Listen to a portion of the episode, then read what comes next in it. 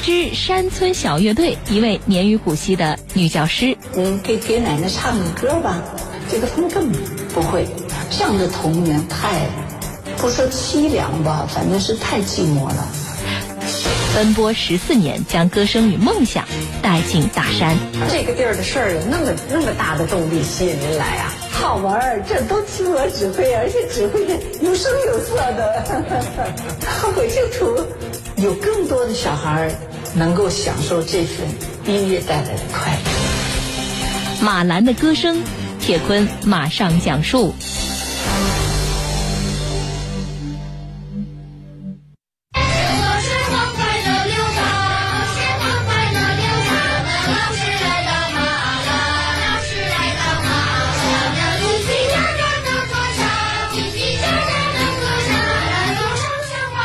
北省保定市富平县马兰村，距离北京三百五十多公里。驱车近五个小时，记者来到了太行山深处的这个小山村，寻找歌曲里孩子们所唱到的小兰老师。记者一大早从北京出发，到马兰村已经是中午快一点钟了。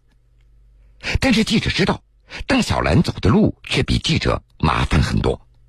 他要坐火车先到定州，然后再倒两次公交车才能够到达马兰村。这条通往村子的路非常难走，但这邓小兰却走了十多年。来到马兰村小学，记者见到了年逾古稀的邓小兰。您拿的这叫什么呀？这是我们的教鞭，这指挥棒。这是谁给您弄的呀？这个随意，这个到哪儿？没指挥棒，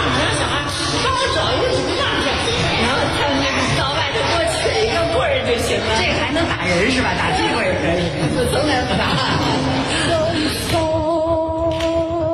来，一一起唱这个啊，都得大声唱啊！预备起，咪嗦嗦。邓小兰今年七十五岁了，村里的人无论老幼都称呼她为邓老师。她不是这所小学的教职工，却坚持十四年在这里义务支教。邓小兰教孩子们的是这所小学之前没有开过的一门课程——音乐课。十四年里，接受过邓小兰音乐启蒙的学生不下百名。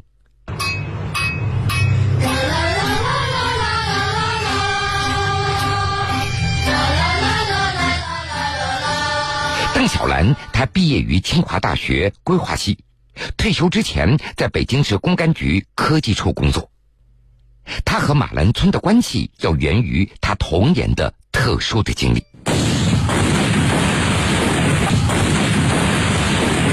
马兰村是抗日战争时期《晋察冀日报》报社的所在地，《晋察冀日报》的社长、总编就是邓小兰的父亲邓拓。一九四三年，日寇对晋察冀边区进行疯狂的扫荡，十九位马兰乡亲为了保护报社的同志而惨遭杀害，史称“马兰惨案”。在随报社突围的过程中，邓拓的妻子丁一兰生下了他们的第一个孩子邓小兰，被迫把邓小兰寄养在马兰村老乡的家中，直到三岁，邓小兰她才回到父母的身边。您觉得跟这地方有感情吗？毕竟那段时间是一点事儿都不记得，都是靠别人告诉。对，一个是爸爸妈妈的这个经历，使我们跟这个地方好像原来没来过的时候，总有向往一样，向往啊，嗯，向往啊，魂牵梦绕没有那么严重，也是时常惦记这儿的人。我就想看看他们到底现在怎么生活的。离开马兰很多年以后。母亲送给邓小兰一枚图章，上面刻着“马兰后人”这四个字。父亲邓拓也曾在《燕山夜话》专栏署名马兰村发表文章，以表达自己对在马兰村战斗生活的怀念。可以说，马兰村承载着邓小兰的个人身世和父辈的情节。直到一九九七年，邓小兰才有机会第一次回到这里。那么多年了，那个房子啊，有的时候你就不知道里面还住着人。就咱印象里就是那么破的房子，他还能是住人的吗？那人家就在里头住着呢。您能做点什么呀？如果我能帮什么忙，哎，好像总归就是我的我的故乡，我出生的地方，而且养育我的地方。希望自己的家乡，一个是自然景观美，小村庄，小河流，嗯，青青的山，嗯，青青的水，嗯，然后这儿的孩子们也都快快乐乐的。当时，马兰村小学也只是一个教学点。孩子们上课的教室四处漏风，接近倒塌。邓小兰自掏腰包，同时动员自己的弟弟妹妹，凑齐了四万多元的工程款，给孩子们翻盖扩建了七间校舍。物质投入的效果立竿见影，孩子们很快就用上了新教室。二零零三年，邓小兰再次回到马兰，陪着《晋察冀日报》的老人来给烈士扫墓。扫墓的时候，正好马兰小学也有学生，嗯，去扫墓。我说没什么事儿，我指的奶奶就是那个我陪着的那个报社的老人。我说，哎，嗯，给给奶奶唱个歌吧。哎，他们就都都很发怵，都怯生生的。我说，嗯，咱们唱的那个，嗯，少先队歌。我觉得好像少先队歌应该小孩子少先队员都会吧。结果他们根本不会，嗯。我说那唱《学习雷锋》也不会，哎呀，我都不知道他们还会唱什么歌。后来我是让他们唱国歌，他们有那么一两个小孩好像表示可以。那我我说，要不然我给你起头，我跟他们一块唱。哎呀，你就听不出来是在唱国歌都。哎，我我当时心里就酸酸的，我就觉得，哎呀，这样的这样的童年太。不说凄凉吧，反正是太寂寞了。嗯，我想我要有时间，我一定教他们唱。邓小兰高中学拉小提琴，大学的时候加入了学校乐队。在父亲含冤去世、母亲被批斗的那段特殊的历史时期，一把小提琴一直在陪伴着他。毕业之后，邓小兰被分配到山东泰安，直到五十岁才回到北京。对他来说，几十年的平凡岁月，音乐那是陪伴，也是不可或缺的一部分。有音乐和没音乐的人生，有到底有什么不一样？也许我自己的这个个人经历，哎，有它的特殊性。但是，所有的人都不可能一生一帆风顺。你有的时候没有地方可以诉说，父母也许都不在身边。这种时候，只有音乐，它会无声的伴你。只要你不放弃音乐，他永远是你最好的一个朋友。您的家庭背景和这些乡村里面的孩子的家庭背景它不一样。那没关系。其实我们这虽然落后一些哈，他们住宿条件差一些，但是温饱问题。没问题，不像过去他说，嗯，我我都没粮食下锅，嗯，不是这种情况，所以温饱问题解决以后，那他同样对这个精神生活上会有会有需求。二零零四年，邓小兰承担了为马兰惨案遇害者修建纪念碑的工作，当时他就暂住在马兰，平时除了负责纪念碑的选址、选材、监工制作之外。邓小兰还给自己有了另外一项任务，那就是到马兰村小学教孩子们唱歌。还记得您教这些孩子们唱歌，您唱出来的时候，他们的那个神情吗？他们跟着唱啊，他们没有说嗯不看你的，都都瞪着小眼跟你一块儿唱。我教他们唱小杜鹃的时候，咕咕咕咕，歌声使我们快乐。快乐一高一低哈，他们有的掌握不了，因为他们的音准没有这种训练，嗯，所以他们就模仿你唱，啊，我就歌声是我们快乐。啊，他，然后我就这么比划，哎，就告告诉他这唱高音，嗯，再低下来，嗯，然后他们也就跟我学着这样比划。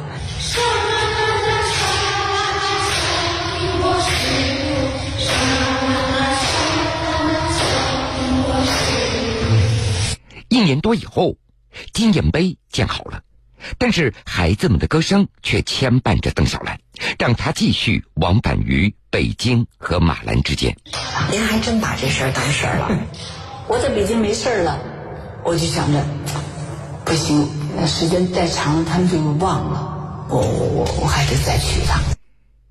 每一次进山，邓小兰都是早晨八点钟从北京的家中出发，先乘坐火车到定州，再从定州乘坐班车到富平县，然后再等从富平到马兰的班车。顺利的话，晚上六七点就可以到达村里。直到二零一零年，富平县通了高速路，这段路程才缩短为五个多小时。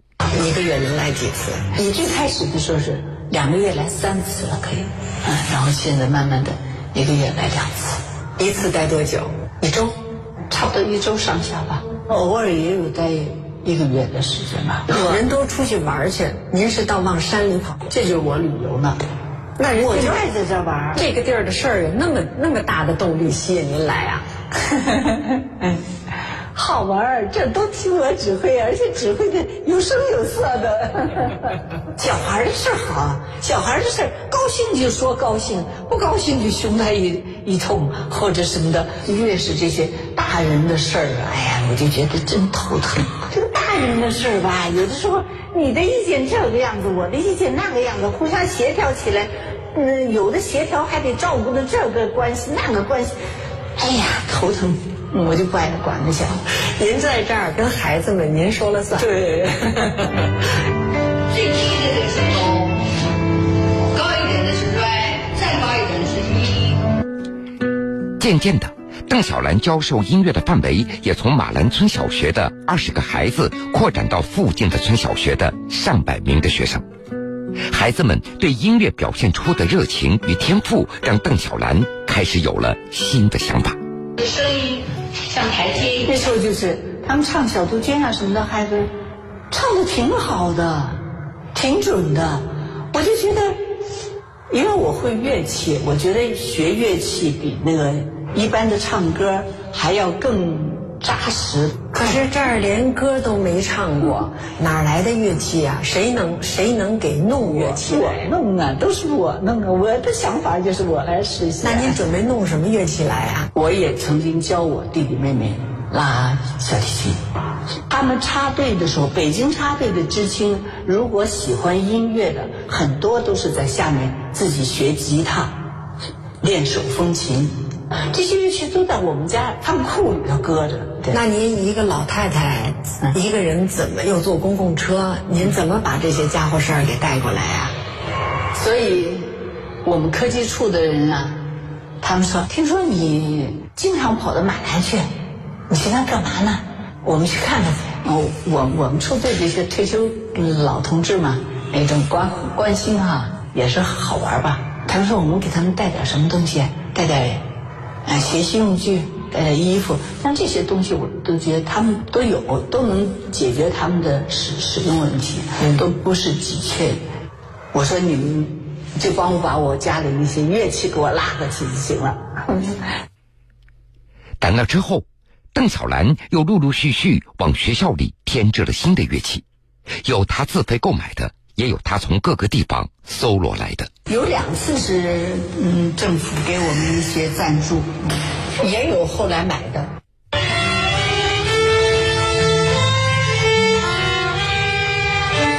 好好，二零零六年，邓小兰组建了马兰村小学第一支乐队——马兰小乐队。为了能让这支乐队达到演出水平，邓小兰就要对他们进行单独辅导。又要经常组织乐队进行合练，为了节约时间，邓小兰索性就在音乐教室隔开一个小房间，放上桌子和床。每次到马兰，他就住在教室里面。您自己有没有烦的时候啊？也有急的时候。我我刚开始的时候，主要就是那个这儿的小孩学乐器啊，没人督促他。不像城里的孩子吧，都是家长花了钱让他去学，所以他回来以后，家长都天天家长说现在该练琴了。这儿的小孩都是跟大人没关系的事儿。我们练琴就是我我们自己我和小孩之间的事儿，所以大人从来也不督促他们练。那怎么办？乐器不每天练？比如欢乐颂咪咪发嗦嗦发咪来，好，这几个人都会了。我下次来想加第二句呢，第一句第一句都忘了，right right 在哪儿啊？哎，那就再重复吧，再从头教。再下个词来了，得又忘了这么一段，然后再学，他总是走三步退一步，这就可以。走三步退一步，总归还得往前。您看见他们走往前走两步，往回又退一步的时候，您有没有怀疑过自己？不怀疑自己，因为我觉得我总能教他的，我怀疑他们，他能不能学下去？他有没有一天能够学，学到一定的程度，能够拉几个曲子了？天之河水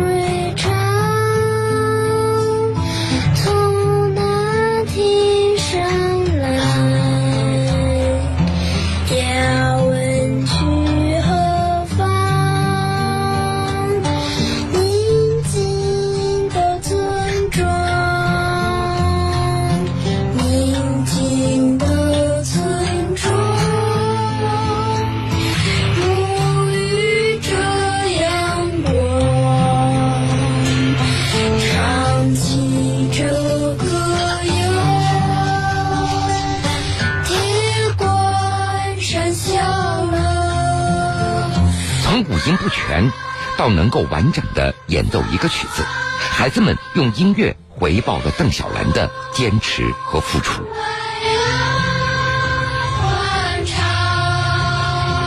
您看见这些孩子学会了这些可能挺难学的东西之后，您心里什么感觉？哎，我就觉得特高兴呢。嗯，而且我也觉得，其实农村的孩子一样有很多聪明孩子。有的小孩给爸爸妈妈打电话，他就给妈妈唱个歌。他说：“我们最近新学了一个歌，我可喜欢呢。”哎，他就唱给人听。那拉小提琴的，我们最近新学了个曲子，他就拉给爸爸妈妈听。所以他的表达方式都跟别的孩子就可以不一样。红红早晨起金色的太阳，李志文，马兰村小学四年级的学生。色的太你。能把这个琴带回家吗？可以带回家。你给家里人弹过这个曲子没有？弹过，爸爸妈妈说什么？他们让我好好学。为了让孩子们有一个展示自我的舞台，一向不怎么求人的邓小兰主动联系到电视台，为孩子们争取到了表演的机会。孩子们第一个舞台就是在自己家的村子里，观众就是他们的家人和从四里八乡闻讯而来的乡亲们。孩子们什么感觉？您观察他们，那他们穿着，他们换干净衣服，他们自己觉得漂漂亮亮了。激动不激动？这就是因为他们很高兴，他他们很在意这件事儿。那这个演出对于他们来说有多大的意义啊？我就想，嗯他们会唱歌，让他们也唱一个，让他们也登登舞台，他们多高兴呢。我就想这样。他们的爸爸妈妈看见他们什么样的人高兴？自己的孩子不一样了。嗯，对，而且他们的小孩子能有这种特长，能有这样的表表现，嗯，能够表演出来。平常过去农村都看都是看城里人上电视，一个唱歌比赛啊，一个小孩子什么六一儿童节表演啊什么的，他们也都会很羡慕，但是他们没有这个条件。现在我的孩子也能这个样子，您刚才他说当然好高兴。渐渐的，马兰小乐队开始被外界所关注了，很多人也都加入到帮助马兰的队伍当中。马兰村小学现在也有了全职的音乐老师，北京、河北的高校也会组织学生到马兰村教孩子们音乐。在一些音乐人的帮助下，马兰村的孩子们也拥有了《美丽的家园》《心愿》《马兰童谣》等属于自己的歌曲。二零零八年十月份，邓小兰带着马兰小乐队第一次走出大山，来到北京。之后，他们的足迹又延伸到湖南、浙江等地，也登上了北京电视台、湖南电视台、中央电视台等更大的舞台。十四年里，一批又一批的学生带着邓小兰的音乐启蒙离开，迈向人生的下一个阶段，而邓小兰却一如既往的往返于北京和马兰的路上。